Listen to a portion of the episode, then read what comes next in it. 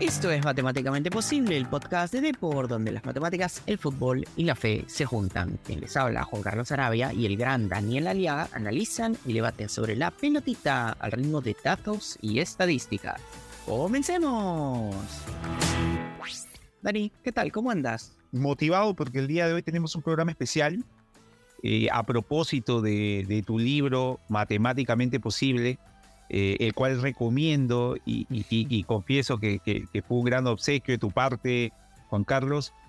Vamos a hablar un poco sobre lo que, un poco, vamos a tratar de hablar y abarcar todo lo que tuvo que ver con Perú a propósito de las fiestas patrias en el mundial más emblemático para nosotros. Creo yo que muy aparte de, del gran mediocampo del 78, de la victoria Escocia, del empate Holanda, de las posibilidades de ser campeón mundial, de las que se hablaban en el 82, de retorno en el 2018, creo que el, de la, del, del gol ante Rumania en el 30, creo que el Mundial del 70 para Perú fue, fue el más emblemático, en el cual además quedamos entre los ocho primeros en un formato diferente, solo habían 16 equipos, pero quedar, digamos, estábamos hablando de los 16 mejores equipos del mundo y haber quedado entre los ocho primeros, haber sido derrotado ante el campeón mundial de esa, de esa edición y, mejor equipo por aquel entonces, y campeón prácticamente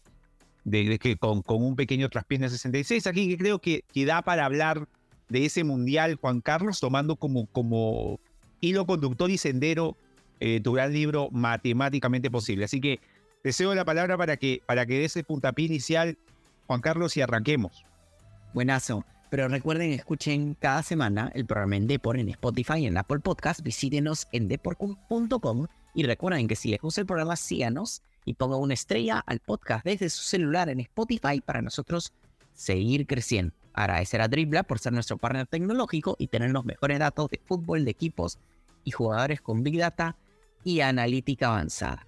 A ver, si yo pudiera poner un encabezado, Dani, diría México 70, el Perú de México 70 fue el mejor equipo de la historia de Perú en mundiales, pero esto se ha cocinado desde mucho antes del 70.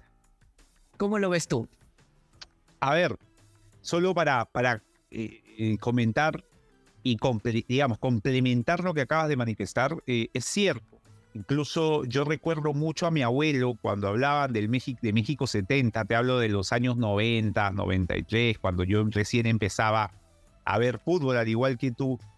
Eh, por ahí mi padre, mis tíos se remontaban al 70 y mi abuelo se remontaba un poco más atrás y me hablaba de la gran selección del 59, esa selección que, que, que se enfrenta, que le gana Uruguay, que le empata a Brasil, campeona del mundo del 58, eh, que tenía la delantera cuando se jugaba todavía con cinco atacantes, Juan Carlos, que tenía a Juan Joya, Seminario, Joaquín Gómez Sánchez, Toto Terry, y, me disculpo por no recordar el nombre del, quinto delantero, eh, que era pues, digamos, esa selección que parecía que tenía que haber ido a los mundiales del 62 y 66, e increíblemente no fue, sobre todo la del 66, que siempre habían estos comentarios de que ese lugar de Colombia le pertenecía a Perú, unos tiempos en los que todavía Perú era, digamos, la, la junto con Chile, la, tercera, eh, la cuarta potencia, eran Brasil, Argentina, Uruguay,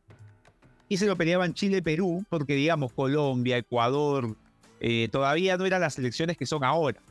Entonces, eh, ya hablábamos de un equipo peruano que venía, como bien dices tú, cocinando esa generación gloriosa del 70, ya con jugadores puntuales que aparecieron para esa copa, como el caso de Teófilo Cubías, el Cholo Sotil, pero que ya tenían jugadores que lo habían hecho antes, ¿no? Eh, el caso de, Jet Gallardo, de Mifflin, eh, claro jugadores, digamos, que ya tenían, tenían cierto recorrido y que, y que para el 70, complementándolo con, la, con las nuevas promesas, como el caso de Cubías, reitero, ya formó esa selección peruana que además debió haber clasificado también al 74 y por temas que siempre se cuentan, por ahí de entrenador, de la derrota con Chile, de alineaciones. Eh, Perú rompió con esa regla, Juan Carlos, de que generación buena te va a tres mundiales fue a solo dos. Bueno, en realidad fue a cuatro y estuvo cerca del 86, pero pudo haber sido quizá la mejor época peruana 70-80, si es que creo que lo es, pero pudo haber sido aún mejor. Una selección peruana participando del 70, 7-4, 7-8, 8-2, 8-6, para lo cual te invito en alguna ocasión, Juan Carlos, a hacer un poco de, de a la especie de los what if de los cómics, a ver, pensar qué hubiese pasado con Perú si íbamos a ese Mundial del 74. Pero eso básicamente era el escenario de Perú de cara a, México 70, Juan Carlos. También, o sea, hay que tumbar ciertos mitos, ¿no? Acá lo voy a lanzar uno y luego lo vamos a... A ver, sí, por favor, por favor. La gente piensa de que Gareca nos dejó fuera de un mundial, así como nos llevó al mundial del 2018, este, que Gareca nos dejó fuera del mundial de 1986, pero eso no es verdad. Nos complicó las cosas y nos hizo jugar contra Chile en realidad. Pero te lanzo el dato, no es que ese, ese gol al último minuto casi que empuja la pelota Ricardo Gareca que entra. Que lo empuja a Chirinos. Sí. Sí, sí, sí. En la selección argentina eh, hace que Perú no vaya al mundial, sino que Perú tuvo un intento adicional que fue contra Chile en un repesca una repesca ahí de vuelta y no logró hacerlo, ¿no? Entiendo la, la raíz del mito, ¿no? O sea, es mucho más bonito quedar con eh, quedar fuera del mundial al último minuto ante la selección de Argentina, posterior campeón de Diego Maradona con un gol casi ilícito eh, por parte de Gareca, empujando balón y jugador, que terminar eh, concediendo esta eliminación de forma categórica ante el rival de siempre, Chile, en uno de los peores partidos de un arquero que se le recuerde en la selección peruana, el caso de Acasuso, eh, derrota en Chile, empate en Perú. Así que creo que está bien derribar el mito, pero lo, entendemos, entendemos el porqué de, de, la grandilocuencia de este resultado. Queda mucho más bonito. Eh, incluso Juan Carlos eh, debe de haberlo visto, el documental de Bilardo en uno de los streams del año pasado, me parece. Sí, sí, sí. sí el capítulo final para que ellos vayan al mundial es ante, la, ante esta gloriosa generación peruana, menciona, ¿no? Ya, ya en declive. Entonces, dejémoslo ahí, creo, dejémoslo ahí y, y, recordemos esa, a, esa, a esa gran generación con esa derrota-empate en, en el Monumental de Buenos Aires. Pero, a ver, vamos a jugar también un poco a movernos en el tiempo, Dani. Sí. Y, este, y tú has traído, pues, el, la gloriosa México, el, el México 70, el equipo de México 70. Claro. Ahí es increíble porque Perú se enfrenta en ese mundial contra Brasil, contra Alemania, contra Bulgaria, que esa a ti te encanta decirle así que yo te la voy a ceder a ti esa historia de Bulgaria, que no era un paseados por el parque, ¿ya? Claro, o sea, ahí, ahí para, para eh, se dice mucho, ¿no? Que bueno, pero Bulgaria, este, Bulgaria no gana un partido de, mundial hasta 1994, habiendo sido nacido a los mundiales. Era el equipo que iba y no ganaba. Eh, sin perjuicio de ello, había pasado de ronda en el 86. Pero es verdad que estábamos en un mundial, como bien decíamos al inicio, Juan Carlos, en el cual participaban los 16 mejores. O sea, el modo de eliminación quedó fuera Argentina, porque la, cantidad de, clasificados no le permitía entrar. Y Bulgaria era un equipo que había eliminado a lo que viene a ser ese germen de Holanda, que luego sería finalista en dos mundiales consecutivos, que a partir del 72, 71 ya tenía al Ajax como máximo exponente y, que, se relata, que lo hemos conversado, o sea, a nivel de Europa, revolucionó el fuego a manera, el fútbol. Y entonces era una selección que de cara a Europa era una selección importante. Sí es verdad también, Juan Carlos, que, que el clima en México modificó ciertos comportamientos en los equipos europeos. Igual se vieron grandes partidos, ¿no? Como es Alemania e Italia en semifinales. Pero Perú se impuso un gran equipo y la Marruecos, que, que en ese entonces, digamos, el fútbol africano estaba recién en, en, crecimiento, era la mejor, la, la mejor selección, por, por, si no una de las mejores en ese momento del continente africano. Tal es el caso que se dice, ganamos 3 a 0, pero el 3 a 0 viene recién en el segundo tiempo, eh, Juan Carlos. Así que a Alemania le hizo partido también Marruecos, eh, empató con Bulgaria, así que tuvimos grandes rivales y como bien dice, ¿no? Alemania y Brasil, siete goles nos hicieron, les hicimos tres, hay que, hay que decirlo. Sí, es más, eh, te pongo el ejemplo. Ese partido con Bulgaria, Perú en el minuto 50 y 50, específicamente perdía 2-0. Ajá. Ya, si quieren ya ser muy... Sí, en el minuto 50 exactamente perdía 2-0 y luego viene la... Como en el 51 Perú descuenta y luego mete dos goles más y Sí. termina volteando ese partido. Esa fue, dicho sea de paso, ese fue, les lanzo el dato, ese fue el primer triunfo en la historia del fútbol peruano en mundiales. Fue contra Bulgaria y no solo De esa manera. de Claro. esa manera, pues, levantando un 2 a 0 en básicamente, pues, eh, el tiempo que sobraban, que eran como 40 minutos, ¿no? Sí. Que, que al final, ahora que lo veo, Juan Carlos, Perú convierte eh, nueve goles y recibe nueve goles, eh, incluyendo habiendo enfrentado equipos como Brasil, Alemania. O sea, al final de cuentas, habla mucho de un equipo peruano bastante ofensivo, también propio de la época, no tan, eh, digamos, eh, su DT era Di- Didi, eh, un cultor del juego bonito, no éramos un equipo que, es. que, que fuese muy estratega al momento de la defensa, era otro fútbol también, o sea, no porque sea menos que el de ahora, sino porque se jugaba de forma diferente. Y, y, y, y- y queda demostrado que Perú era, digamos, buen exponente de lo que significaba el fútbol sudamericano por aquel entonces, ¿no? Equipos vistosos que iban de frente al rival, que eran capaces de hacer muchos goles y recibir también bastantes, que fue el caso también de Brasil, ¿no? Es, Brasil Sí, claro. marcó más goles de lo que recibió, pero, pero en grupo Rumania le hizo dos, Perú le hizo dos, entonces, digamos, eh, por ahí había algunas similitudes, sobre todo por el tema del entrenador. Didi le dio a Perú una dosis de yogo bonito que lo hizo bien en el Mundial. Sí, es, es tal cual. Perú en ese mundial, el, el de México 70, está muy bien lo que dices, el 9-9. Perú metió goles en todos los partidos. Sí, En todos los partidos, incluido en el Alemania-Perú. claro. En realidad fue Herr Müller 3. En un momento, Perú 0. Sí, y luego ya descuenta, si mi memoria no falla, lo descuenta Cubilla, ¿no? sí. Sí, Cubilla lo descuenta. Lo que hubiese pasado, Juan Carlos, si Perú sacaba un empate eh, y por ahí, no sé, creo que podía haber pasado por la cantidad de goles, aunque Alemania le hace 5 a Bulgaria. Bueno, Mm, estaba difícil, pero lo que hubiese pasado si Perú lograba enfrentar a Inglaterra, al, al actual campeón mundial en, en cuarto de final. No digo que hubiese sido más fácil, pero el choque de estilos a veces suele complicar a los rivales europeos. Creo que los sudamericanos estaban más aptos para jugar en, en México y por ahí, quién sabe, Juan Carlos, hubiésemos dado un batacazo a, a nivel mundial. Justo ahora quiero, a ver, hay una gran discusión sobre eso porque Brasil se agarra con Inglaterra en fase de grupos Sí. y, y que es un partido mítico y ese es, ahí yo los invito a nuestros queridos oyentes que vayan a YouTube y vean porque de ese vean. partido sale el abrazo además de Bobby, Cha- de, perdón, de Bobby Moore, no Bobby Charlton, Bobby Moore con Pelé en un abrazo que da como se muestran el, dos grandes estandartes de esa época del fútbol, este, como mostrando la amistad y el, el buen compañerismo del El respeto. Es. respeto de dos, de dos grandes jugadores. Y, y hay un quite, Juan Carlos, de Bobby Moore.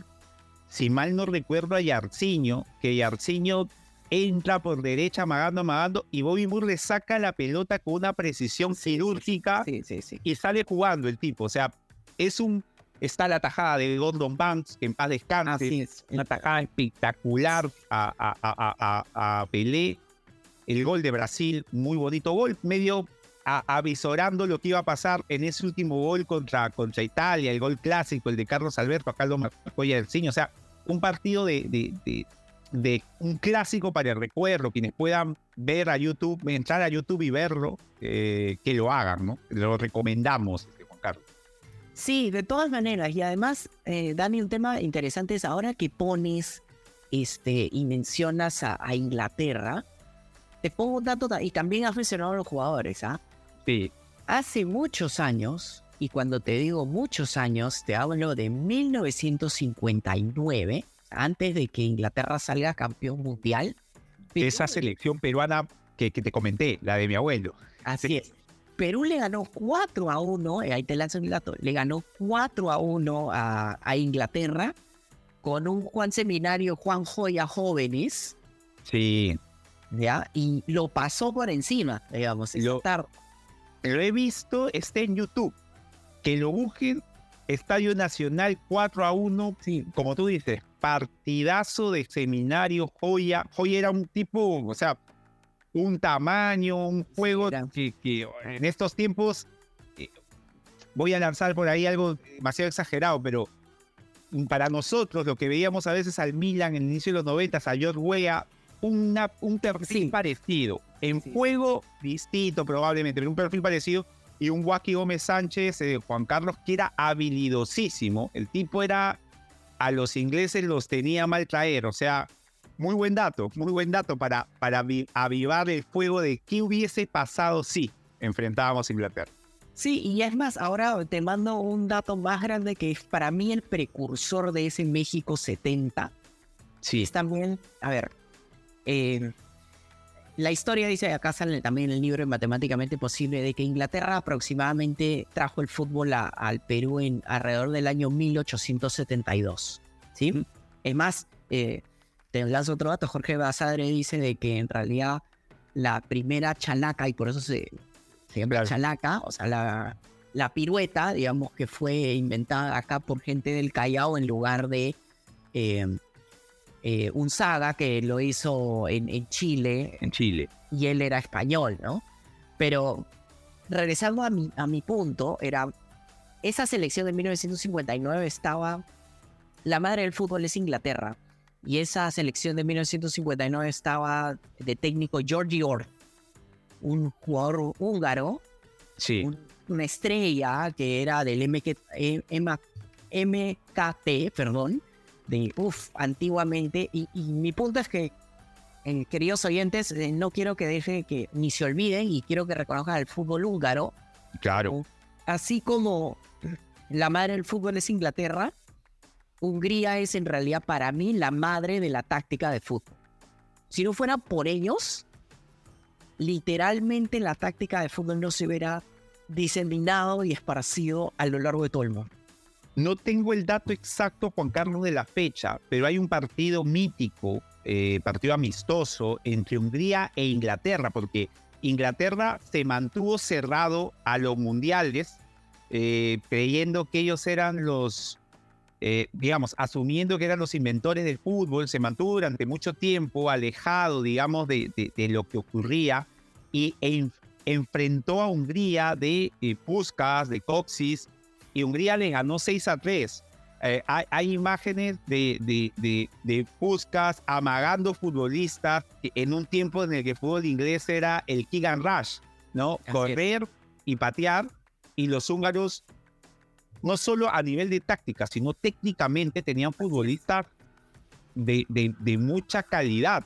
Puskas, Coxis, en algún momento lo conversamos, eh, Juan Carlos, en el año 54 Hungría le gana a la Brasil de Didi, que era una Brasil importante en cuartos, y luego vencen por primera vez a Uruguay. Uruguay hasta el 54 no había sido vencida en, en competencias internacionales y lo vence. O sea, era un equipazo, un, un equipo, como bien dices tú, eh, modelo y, y- y- y de culto, el equipo húngaro. A ver, te, te lanzo todos los datos porque sí, sí los tengo, ¿ya? Eh, A ver. Ese 6-3 fue en 1953. Claro. Previa a esa gran selección húngara que pierde increíblemente la final con Alemania. No, no se sabe correcto. qué pasó. Exacto. Es correcto. Después de haber goleado 8-3 además a, a Alemania. Sí. Lo increíble, Dani, es que juegan después y Hungría le vuelve a ganar, pero esta vez 7 a 1. Sí. ¿Ya? Entonces, para nuestros queridos oyentes, eh, en esa época los que digan que, bueno, el primer fal- falso 9 de, lo inventó Guardiola y, y fue Lionel Messi, a ver, les voy a contar una historia que es, tú dices muy bien, Inglaterra jugaba kick and rush en esa época y Hungría jugaba eh, una especie de eh, formación WM, ahí está en el libro, pero con Claro. falso 9, a- falso 9 que en esa época era Nandori de Cuti, uno de los mejores jugadores de la historia del fútbol húngaro.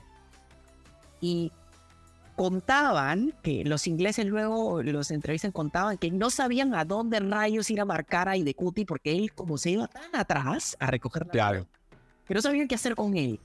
Entonces el tipo recibía con un montón de espacio y un, un jugador tan, tan, no solo goleador, sino también creador. Con espacio era pues em, terrible, parecido, y acá para siempre regresar al Mundial de, de México 70, parecido a lo que le pasaba a Gerson en la final del Mundial contra Italia, donde Italia tenía un bloque bajo tan pronunciado, o sea, se, se tiraban tan hacia atrás que Gerson recibía la Caminaba. y, cam- Y caminaba. y caminaba mirando todo el, el, el espectro alrededor, ¿no?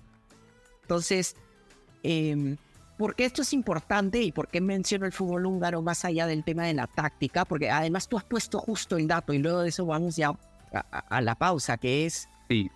Didi pierde un partido en 1954 en la batalla de Berna, que fue el Claro. Brasil-Hungría, donde se agarraron a patadas de una forma, pero Sí. ya eh, era como se estaba sacando el alma. Eh, y desde ahí fue como, eh, quizás ese fue el partido que hizo que Brasil empezara a pensar que tiene Claro. que hacer algo para empezar a ser una potencia mundial. Exacto. Ya Brasil se dio cuenta, es como que el partido que hizo que Brasil, eh, yo creo que hizo el partido que hizo que Brasil ya entrase a la competencia. Brasil en el 38 había tenido un buen mundial, un mundial, toda- un mundial di- distinto, eh, por- ya olía pólvora, como decían en, en- en Europa.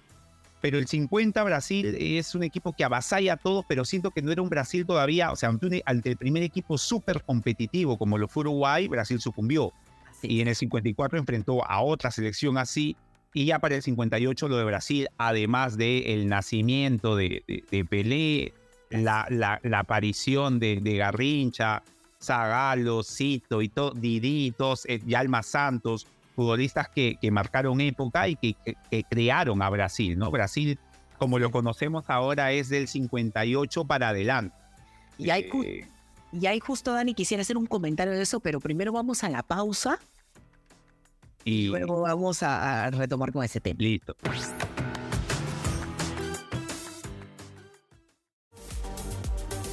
Visita deport.com y mantente al día de todo lo que sucede en el mundo deportivo. Síguenos en nuestras redes sociales y suscríbete a nuestro newsletter. deport.com.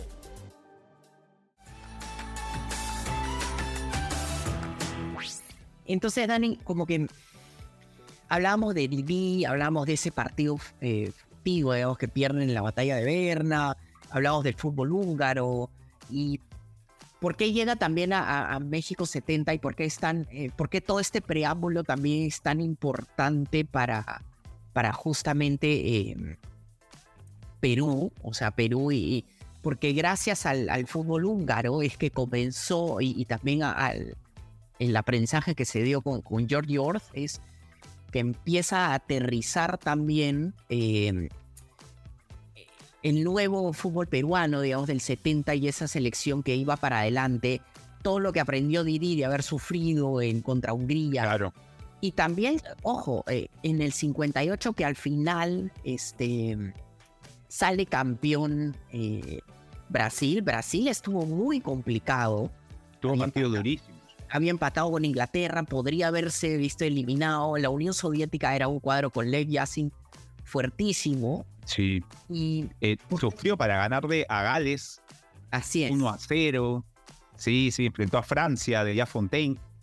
Así es. Entonces, ¿por qué es importante? Porque ahí se da un quiebre que también ayudó mucho a Perú en el sentido de que en ese partido de acá yo los invito también a que busquen en YouTube eso es Brasil, Unión Soviética 1958, donde ocurren los tres minutos más dominantes del fútbol por un jugador, que termina además de- después en los goles, en el gol de, de Babá eh, con pase de Didi.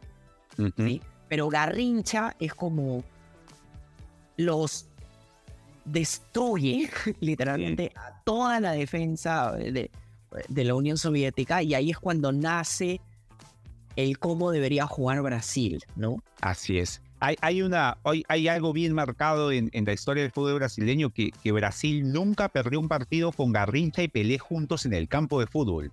Sí. O sea, Pelé y Garrincha juntos, Brasil nunca concedió una derrota. Y, y, y, es verdad lo que indicas, o sea, Juan Carlos, Garrincha fue una, una cosa que, que vino a, a, deslumbrar en el, mundial de, en el Mundial de Suecia 58. El 62 fue su Mundial. Garrincha sí. en el 62 eh, fue la figura indiscutible. Un Pelé que se lesiona en el primer partido, luego a marcar un gol ante México.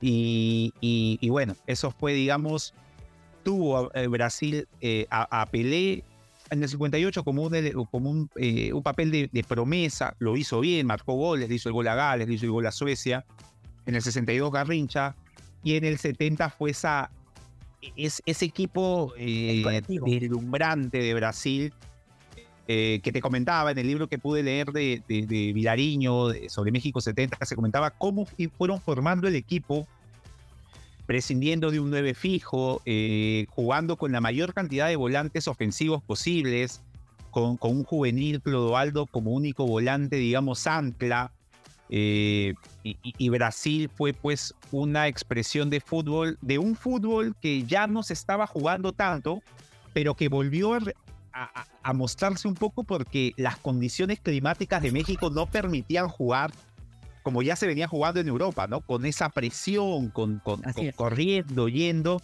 En México te encontrabas con una altura que te decía, oye, cuida un poquito más la pelota. Y Brasil tenía esas armas con esos futbolistas de, de, de, lujo para hacerlo, ¿no? Y Perú también. Perú también, correcto. Sí, Exacto. O sea, lo, los que eh, cuando pues nuestros tíos, abuelos, etcétera, hablan justo de, de ese, ese juego, el toque peruano como le llaman. Uh -huh. Ojo, creo que, que, ahí, y también lo menciono mucho en el libro, creo que a lo que se refieren más que el circular la pelota, para poner un, un ejemplo a lo Manchester City, Uh -huh. que circulas la pelota de forma como que horizontal y de lado a lado. Eh, Perú iba para adelante.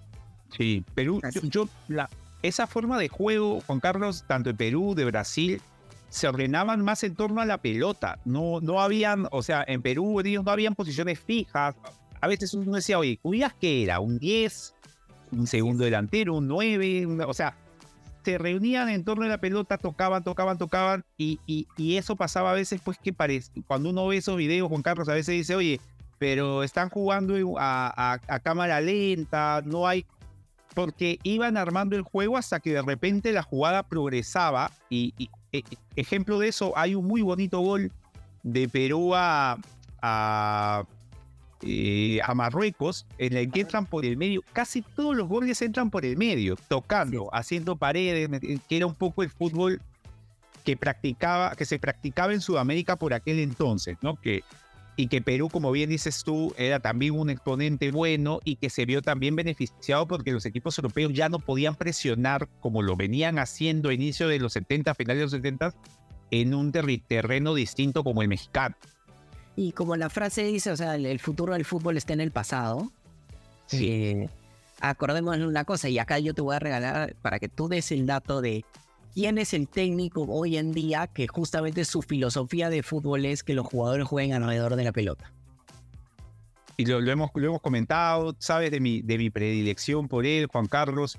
Eh, no obstante, siempre que te lo comento, tratas de ponerme, aterrizarme para que no me vaya muy lejos con, con la filosofía de Fernando Diniz, que es un entrenador que, como bien indica su, y, sea, sea Juan Carlos, como bien lo, lo referiste en algún momento, siempre hay métodos contra cualquier sistema. Eh, Núñez demostró que podía perjudicar a un esquema parecido al de Diniz, pero de todos modos que haya propuestas que difieran en, en su propio tiempo, siempre van a ser bienvenidas, ¿no? En un tiempo en el cual el juego posicional es, digamos, el, el estandarte, o sea, los equipos compiten a partir del juego posicional y está muy bien que haya una precisamente sea la selección brasileña ahora con Fernando Diniz en el banco de, de, suplentes como entrenador, quien trate de traer esta forma nuevamente va a ser, va a ser bienvenido por nosotros, más allá de que de que lo haga ganar el Mundial, la Copa América o no. Ver eso va a ser, va a ser atractivo para nosotros los espectadores neutrales y, que nos encante el fútbol, ¿no? Más allá del hinchaje, del apasionamiento, el fútbol también nos apasiona y nos encantan ver propuestas nuevas. En este caso, traídas del pasado, como bien indicas tú. Así es, del 70, de cuando eh, Brasil jugaba así, Perú jugaba así. Es más, te lanzo algunos datos sobre ese Mundial del, 70 de Perú. Perú en ese Mundial, como ya dije, logró su primera victoria. Logró su primera goleada, además. Y lo hizo todos los goles en el segundo tiempo. Además, 3-0 con Es verdad, es verdad, es verdad. Sí, y este. Y la verdad que no, no tuvo. O sea, el, pensar que tuvo, pues, este. Algún tipo de chance con Brasil. Tú ves que siempre estuvo Perú eh, persiguiendo a Brasil, en realidad, ¿no? en un momento hubo una chance muy, muy importante siento que se, por lo que se relata, por lo que se puede ver, se habla siempre, o se algunos mencionan ese como uno de los partidos más bonitos de los mundiales.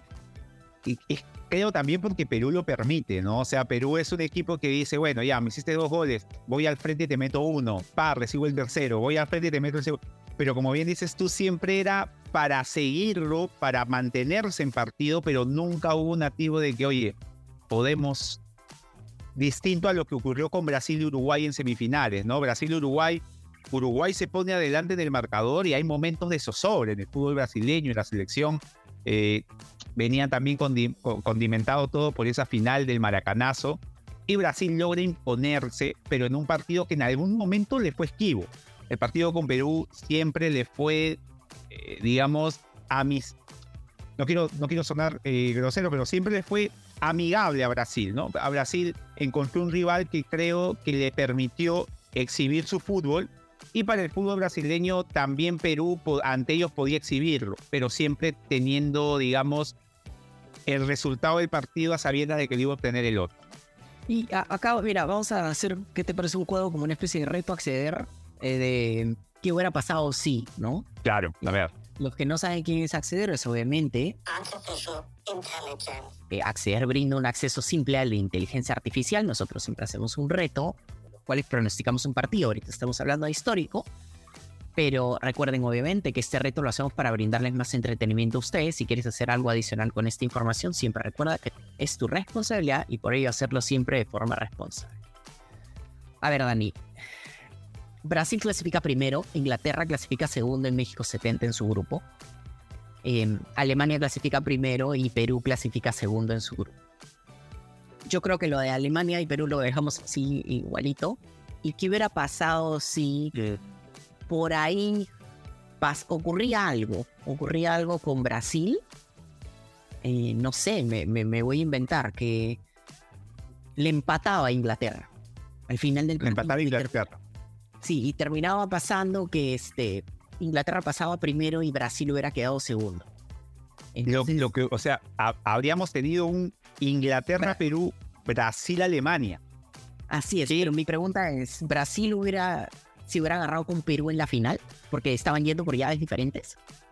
¿O no? Porque la gente dice fue la final adelantada. Fue la final adelantada. Mira, yo con sinceridad, eh, Alemania, Alemania en el lugar de Perú, eh, tuvo que bregar duro, primero ante, Inglaterra. Inglaterra se pone 2 a 0 arriba a Alemania, parecía que, que, redituaba la final del 66 y Alemania logra darle vuelta. Y luego Alemania tiene que llevarlo hasta el tiempo suplementario contra Italia en el mítico partido de Frank Beckenbauer con, con el brazo pegado al pecho, vendado, y lo pierde ante Italia 4 a 3. Entonces, lo que quiero decir es que el camino de Perú iba a ser enfrentarse a dos campeones mundiales, Inglaterra e Italia. Uruguay, ¿no? Y yo no. Se hubieran agarrado con Uruguay. Ah, verdad. Claro, si hubiese, a ver, si hubiese sido primero, si hubiese, es cierto, si hubiese agarrado con Uruguay. Así es, cierto, retiro todo lo dicho. El caso de Brasil hubiese sido mucho más duro. No quito que Brasil pueda haber llegado igual a la final, pero el caso de Perú ante un Uruguay. Ahora, es cierto, Juan Carlos, que Uruguay puso en aprietos a la selección brasileña. O sea, Uruguay sí, puso en aprietos, se puso adelante en el marcador, eliminó a la Unión Soviética. Era un Uruguay que le había, había empatado con Italia, perdió con Suecia, le ganó Israel. yo no sé, yo, yo no, no, te puedo decir a ciencia cierta y con, y, con, y con mucha certeza de que le podíamos ganar Uruguay. Siento que, que si bien es cierto, Perú en el 59 lo vence 5 a 3, me parece, y, e históricamente Perú siempre ha sido de un rival complicado para los uruguayos en, en Mundial ante la selección uruguaya. Yo diría que, creo que hubiésemos jugado por ahí el tercer y cuarto puesto. Me parece que Uruguay igual tenía muy buenos futbolistas, era una selección ya más experimentada en estas lides y creo incluso que eso hace que lo pongan aprietos a una Brasil pletórica. Así que pienso que, igual, no quiero ser una guapiesa, pero creo que igual Uruguay se hubiese impuesto y probablemente hubiésemos tenido una final Brasil-Uruguay, lo cual hubiese sido, eh, Juan Carlos, increíble, ¿no? 20 años después, por ahí que la presión a los brasileños también crecía aún más, los uruguayos se crecían, o sea, hubiese sido algo increíble nos da para hablar, para, para comentar, pero creo que Perú caía ante Uruguay en semi, Juan Carlos. Sí, acá te, te lanzo las llaves, ¿no? O sea, hubiera sido. Brasil se hubiera agarrado con, con Alemania. Y luego todo hubiera ido igual. Si pasaba Brasil en un partido durísimo, se hubiera agarrado con Italia en una. Con Italia. En una semifinal, lo fue al final, la final. Yo creo que Brasil sí le hubiera ganado a Italia. Sí. Brasil pasaba. El, el juego bonito iba a desmantelar a, los ya empieza el, al catenacho y la salida del catenacho, digamos. Este, y en el caso de Perú, Perú hubiera tenido que agarrarse con la Inglaterra de Bobby Moore. Y eso que yo estoy asumiendo que le ganábamos, ¿ah? O sea, claro, imagínate. Eh, imagínate ya, ok, le ganábamos así como hubiéramos sacado una del 59. Ya le lográbamos ganar, si quieres, 1-0 pues a Inglaterra, nos hubiéramos tenido que agarrar con Uruguay, como tú bien dices, ¿sí? En un partido que, ok, Brasil le gana, en la realidad lo que ocurre es que Brasil le gana 3 a 1 a, Uruguay, pero eh, para que ponga, tú dices, bueno, sí, Uruguay una selección experimentada, etcétera, etcétera, vamos a ponerlo en contexto de a lo que te refieres. Al eh, Uruguay recién pierde su primer partido en un mundial en el 54, en su tercer mundial. Ese es su. Ante Hungría. Ante, Hungría. Que para muchos es el mejor equipo de, toda la historia del fútbol. Dos, si mi memoria no falla, es Brasil en el 70 además mata a un fantasma que es la primera vez que le logra ganar a Uruguay en mundiales. Entonces también saca el fantasma de ahí. Eh, sí, sí, sí.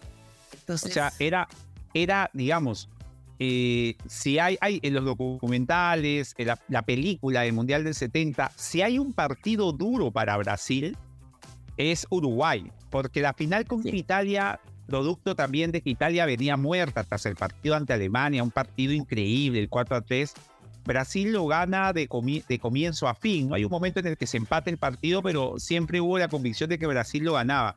En cambio, el partido con Uruguay es un partido en el cual además a Pelé lo agarran a patadas y Pelé pega también. O sea, Pelé en ese partido, eh, que, también recomendamos, Juan Carlos, véanlo en, YouTube, las mejores, eh, hay, hay compilados de las mejores jugadas del partido de 20 minutos, 25 eh, Pelé tiene el gol que no fue ante Masiukiewicz, un arquerazo, el, uruguayo, el polaco Masiukiewicz, tiene un gol que no es y, juega de manera pletórica. Pelé hace un partido y no solo, o sea, no solo eh, recibiendo patadas, el tipo sabía también pegar en un, en un, en un, fútbol diferente, ¿no? en el que ya incluso habían puesto las amarillas porque había demasiada violencia, ¿ves? Entonces, eh, a lo que vamos pues Juan Carlos es, Uruguay no era, oye no, Uruguay le ganamos, Uruguay era Uruguay, Uruguay era esa selección sudamericana que tenía dos mundiales antes que Argentina y que para ese entonces Brasil tenía la misma cantidad que ellos. En el 70 Brasil recién pasa tres. O sea, estamos hablando de un equipo que en ese contexto era una selección de respeto como lo es ahora, pero en ese entonces tenía incluso a nivel de copas mundiales la misma Canadá que Italia, que Brasil, eh, y, por ende pues era de los más ganadores de los mundiales, así es. Sí, sí, sí, sí, sí. Y con Alemania también, perdón. Claro. Entonces, es más, para ponerte en el contexto de ese partido que tú mencionas, como tú bien dices, ¿no? Uruguay empieza ganando el partido y recién el empate. Luego Clodoaldo lo empata en el minuto 44, pero recién, te lanzo el dato, recién Yarciño rompe el empate en el minuto 76. O sea, a 14 minutos del fin del partido. Entonces, puntos para Brasil de, de entereza de agarrar y, y botar toda la historia y zamparle un... Exacto. Ante ese rival, ¿no? Ante Ah, ese rival, sí, sí, sí. pero estuvo bien, bien reñido. Entonces yo también estoy de acuerdo contigo de que, y no quiero pinchar el globo, pero no sé si Perú hubiera podido pasar. Si quieres te puedo dar la de Inglaterra, aunque hubiera sido difícil, porque eh, Alemania tuvo que sacar un partido increíble para ganar a Inglaterra. Pues, los alemanes, este, Juan Carlos, tuvieron que enfrentarse, o sea, tenían a Inglaterra, a Italia, y si llegaban a la final iban a jugar con Brasil. O sea, eh, no, no he, no he visto un cuadro más complicado para ser campeón mundial y los alemanes estuvieron muy cerca de llegar, ¿no? Estuvieron muy cerca ante Italia. O sea, para ponerle en contexto, Dani, o sea, Inglat- eh, Alemania perdía 2-0 contra Inglaterra, lo voltea y Alemania a nosotros nos ganó 3-1 y metió tres goles en el primer tiempo por el mismo jugador. Entonces, lo que quiero decir, no, seguramente ni la máquina de acceder hubiera podido, este, con toda la inteligencia artificial y todas las variables que se le puede imaginar, poner a Perú como en la final con Brasil. Ese es creo que el cuento más romántico por lo lindo que jugaba Perú eh, y lo parecido que jugaba Brasil Sí. a Brasil, Sí, pero no sé si hubiera podido pasar tanto a Alemania como a Uruguay por todo esto que, que hemos comentado. Pero cuéntame, Dani, ha sido lindo este programa, de verdad que... Sí, sí, me, me has hecho.